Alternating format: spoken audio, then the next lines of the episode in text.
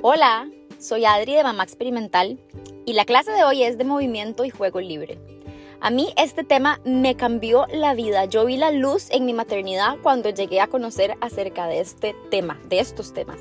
Porque yo era la típica mamá que sentía que yo tenía que intervenir en los movimientos y en todo lo que mi hijo tenía que hacer. O sea, yo tenía que estimularlo, yo tenía que moverlo, yo tenía que sentarlo para que él fuera logrando los distintos hitos. Y era tal esa responsabilidad y tal ese estrés que yo tenía encima de todo lo que tenía que hacer y en qué momento lo iba a hacer, que cuando llegué a este tema y a toda esta teoría del movimiento y el juego libre, vi la luz.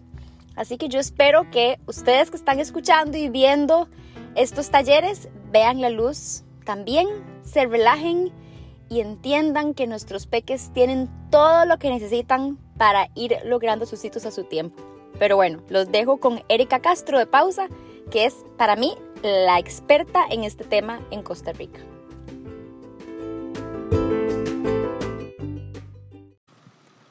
En este video voy a hablarte sobre los beneficios del movimiento y juego libre para tu bebé. Voy a presentarme, mi nombre es Erika Castro, soy especialista en primera infancia y fundadora de Pausa. ¿Qué hago? Acompaño a mamás y a papás con hijos entre 0 y 3 años a entender el cerebro de sus hijos y a partir de esta información les ofrezco herramientas para que puedan conectar con sus hijos, para que los involucren en el día a día, para que lleven juego, para que lleven disciplina respetuosa a sus hogares. Cuando hablo de disciplina, para mí significa enseñar habilidades socioemocionales. ¿Y cuál es el objetivo detrás de este trabajo? Es que las familias puedan simplificar su día a día, que disfruten esta etapa y que construyan una relación sana entre los miembros de la familia. Ahora sí vamos a iniciar. ¿Cómo aprende un bebé a gatear, a sentarse y a caminar? Por mucho tiempo pensé que los bebés necesitaban de un adulto que les enseñara o que los ejercitara para que pudieran aprender. Y mi trabajo se veía mucho como la imagen de la izquierda porque eso fue lo que aprendí en la universidad. Hasta que conocí el trabajo de Magda Gerber, quien basaba muchas de sus ideas en el trabajo de Emmy Pickler. Y aquí descubrí que los bebés no necesitan de un adulto para poder aprender a gatear, a sentarse ni a caminar. El desarrollo motor sucede de forma natural si le damos el tiempo, si le damos el espacio y el acompañamiento adecuado a los bebés. Así que mi trabajo ahora se ve más como la imagen de la derecha, a donde les ayuda a los papás a relajarse, a respetar los ritmos y permitirle a los bebés ir aprendiendo esto de forma natural. Los bebés nacen sabiendo cómo moverse, si todo está bien con su salud y con su desarrollo. Entonces, si todo marcha bien y los ponemos sobre su espalda en una superficie firme, así,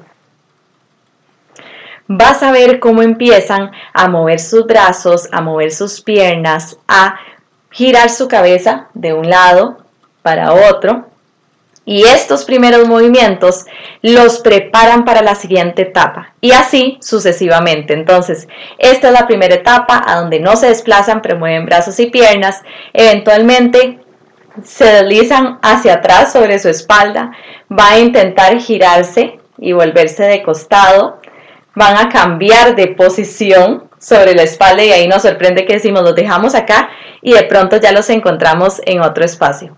Y un día logran voltearse boca abajo. Cada vez será más fácil y lo harán como más fluidez ir de boca arriba a boca abajo. Luego viene la etapa donde van a reptar como si fueran una culebrita. Después logran ponerse en cuatro puntos, que se ve así. Esos cuatro puntos, que es a donde creemos que ya casi están listos para gatear pero hacen como una moto, digo yo que es como que no arranca hasta que eventualmente logran gatear, después se pueden eh, sentar y descubren los muebles y entonces empiezan a apoyarse, a ponerse de pie y siguen gateando, un día sueltan una manita, siguen gateando, luego otra manita, dan un paso y luego van al suelo a gatear, eh, otro día ya pueden dar más pasitos y siguen gateando hasta que eventualmente aprenden a caminar. Algo importante, esto fue un resumen, en medio de esto hay muchas otras posturas, otros movimientos, pero era para que vieras que esto es una secuencia que sucede en meses. Importante, estos movimientos se dan por iniciativa propia del bebé, van trabajando y van fortaleciendo lo que van necesitando sin brincarse ninguna etapa. Quiero compartirte este video. Él es Matías, fue uno de mis primeros alumnos en el 2017 cuando empecé a promover el movimiento y el juego libre. Matías, su mamá lo colocó sobre su espalda, se giró y quedó boca abajo y en este momento fue cuando inicié la grabación. Entonces, observar los pies, las manos, ese movimiento, porque de verdad aquí se ve en acción este tiempo y este espacio.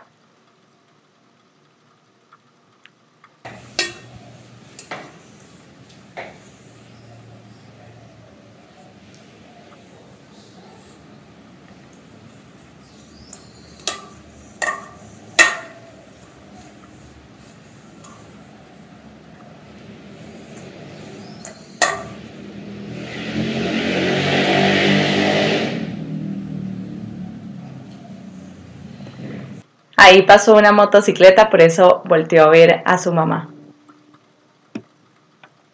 Ahora sí, algunos consejos. ¿Qué no hacer? No restringir el movimiento, evitar el uso de estas andaderas estacionarias o centros de entretenimiento donde colocamos al bebé así y queda fijo sin poder moverse libremente. Evitar también los asientitos, yo digo que los bebés quedan, lo sientan y quedan como una maceta. Pueden observar lo que hay alrededor, pero no pueden practicar los movimientos. No asistir ni enseñar a moverse. ¿Qué queremos evitar? Queremos evitar colocar a los bebés en posturas a las que ellos no han llegado por sí mismos. Entonces, queremos respetar ese ritmo, no queremos ponerlos sentados para que aprendan a sentarse, no queremos caminarlos como se ve en la imagen para que aprendan a caminar, queremos respetar. ¿Qué sí hacer? Primero, preparar el espacio acorde a la etapa de desarrollo. Acá te voy a compartir qué hacer al inicio. Entonces, cuando estamos arrancando, se recomienda poner una alfombra en una superficie plana que se sienta cómodo, que sea agradable, evitar la cama.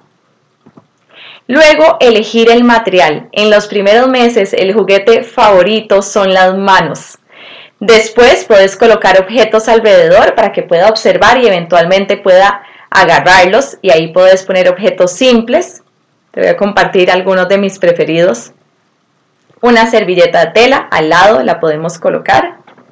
Puede ser un objeto fácil de agarrar o un libro abierto para que puedan observar y esto va a ir, cambiando acorde a la etapa en la que estén. Escoger ropa cómoda, que no vaya a bloquear las rodillas, que no vaya a bloquear los codos. Y lo mejor es que estén descalzos. Ver al bebé como una persona competente que merece respeto.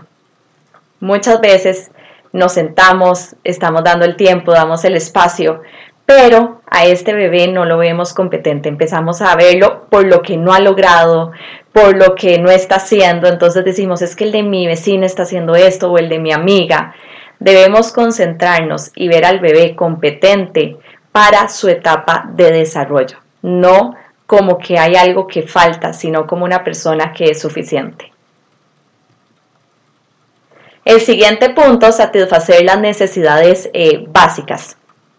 El movimiento y juego libre va más allá de dar el tiempo y el espacio para moverse. Es necesario ofrecer cuidados respetuosos durante las rutinas cotidianas, también satisfacer las necesidades básicas. Un bebé que tiene hambre, un bebé con sueño, no es un bebé que va a querer moverse o jugar libremente. Entonces, primero debemos satisfacer estas necesidades.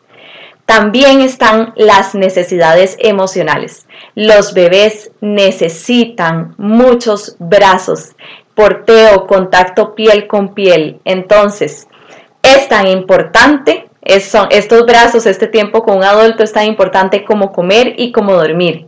Y un bebé, yo digo que tiene su tanquecito de amor lleno, estas necesidades emocionales eh, satisfechas, es un bebé que va a disfrutar y va a querer pasar tiempo moviéndose y jugando libremente. Anticipar. Queremos avisarle al bebé cuándo vamos a alzarlo, a dónde lo vamos a llevar, cómo lo vamos a colocar. No es como llevarlo rápido y nada más dejarlo ahí, que es como una sorpresa y lo hacemos abruptamente. Yo quiero avisarle a este bebé, te voy a alzar y vamos a ir a la alfombra para que puedas moverte. Entonces veo a los ojos, se lo comunico, levanto y voy a poner al bebé despacio. Recomiendo acercarse, no como que se siente que es una separación, acercarse y colocar al bebé. Si es necesario, me acuesto al lado y puedo acariciar su estómago y conversar un poco para que se vaya sintiendo seguro en este ambiente. Ya después me puedo eh, sentar y puedo estar en silencio. En el suelo, ya dejar que se mueva y juegue libremente. Es el momento de confiar por parte del adulto y acá sí quiero aclarar varias cosas. A veces me dicen, Erika, pero es que mi bebé, si yo lo siento, ya no se va para adelante, no se va de lado, entonces debería de sentarlo porque ya se puede sostener. Siempre queremos iniciar en esta postura. También pregunta común, Erika, ya de pronto no es que ya aprendió a darse vuelta y está boca abajo. Empezamos ahora sí. Siempre queremos iniciar así, poniendo al bebé sobre su espalda, boca arriba. Y de nuevo, mi de verdad aquí no me canso de repetir esto, aunque uno sienta que ya está listo, que es que sí se sostiene, queremos ponerlo sobre su espalda para que pueda pasar y practicar todos los movimientos, pasar de una postura a otra. Y lo último, acompañar al bebé. El adulto va a acompañar no significa que porque no necesita que yo le enseñe ni que le haga ejercicio, no significa que entonces lo voy a dejar ahí abandonado. Los bebés necesitan compañía para sentirse seguros y quiero ser un adulto que en lugar de estar interrumpiendo y, y ve esto y ahora sé esto, quiero estar observando, aprendiendo las señales de mi bebé, viendo en qué etapa está para ver qué quiero ofrecer de materiales, por ejemplo. Y en esta observación respetuosa, aprendo a ver cuándo necesita que responda y en muchos casos leer, no, ya estoy cansado, ya quiero brazos, ya quiero comer y así poder ir interpretando esto para, para responder. Te voy a mostrar este video eh, este es Alberto, también uno de mis primeros alumnos. Quiero que observes la diferencia de la imagen de la filmina anterior a donde están caminando a la bebé y lo compares con este momento donde Alberto descubre por su cuenta cómo ponerse de pie.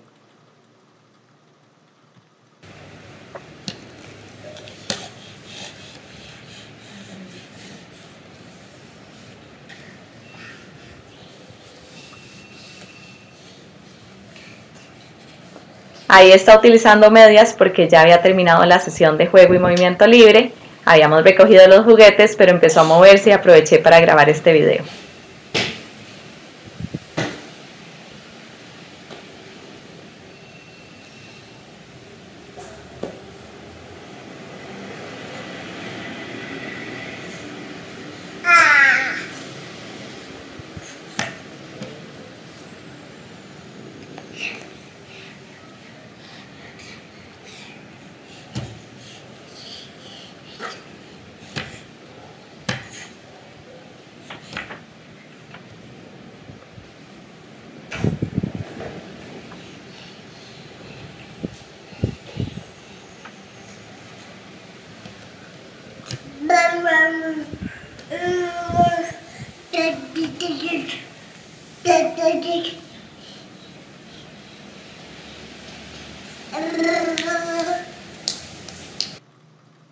Es increíble ver cómo logra probar diferentes formas y al final este sentimiento como de logro cuando mueve, se mueve de un lado para otro. Yo decía gritar de la emoción, pero es importante respetar sus momentos y sus logros.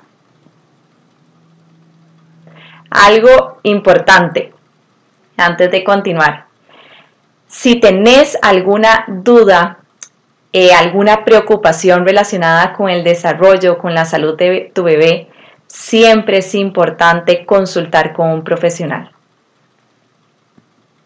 Y ahora sí, ¿cuáles son los beneficios de promover el movimiento y el juego libre, de dar este tiempo, de dar este espacio para moverse? Bueno, hay beneficios a nivel fisiológico, a nivel neurológico, el permitirle a los bebés pasar por cada etapa a su ritmo, eh, que no se brinque las etapas, que lo vaya logrando por su cuenta, tiene muchos beneficios. Aprender a aprender, de hecho, el poder explorar, el ser persistente, el probar, esto va haciendo que los bebés vayan disfrutando de estos procesos. Y el beneficio que a mí más me gusta es el beneficio psicológico emocional. Cuando un bebé siente que los adultos lo ven suficiente, lo ven único, que confían en él, este bebé va creando una autoimagen muy poderosa y entonces aprende a confiar en sí mismo, a verse suficiente. Y de verdad que esto es un regalo para toda la vida que le estamos dando a este bebé. Si regreso a la pregunta inicial, ¿cómo aprende un bebé a gatear, a sentarse y a caminar? Aquí entonces recordemos que esto sucede de forma natural si le damos el tiempo, el espacio y el acompañamiento adecuado.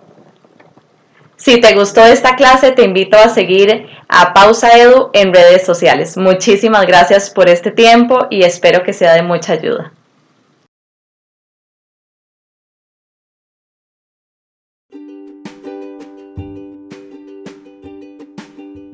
Bueno, espero que esta clase les haya gustado tantísimo como a mí y sobre todo que de ahora en adelante aprendamos a confiar muchísimo más en nuestros peques, porque todos nacemos capaces y con un deseo de autonomía nato. Nos vemos en la siguiente clase.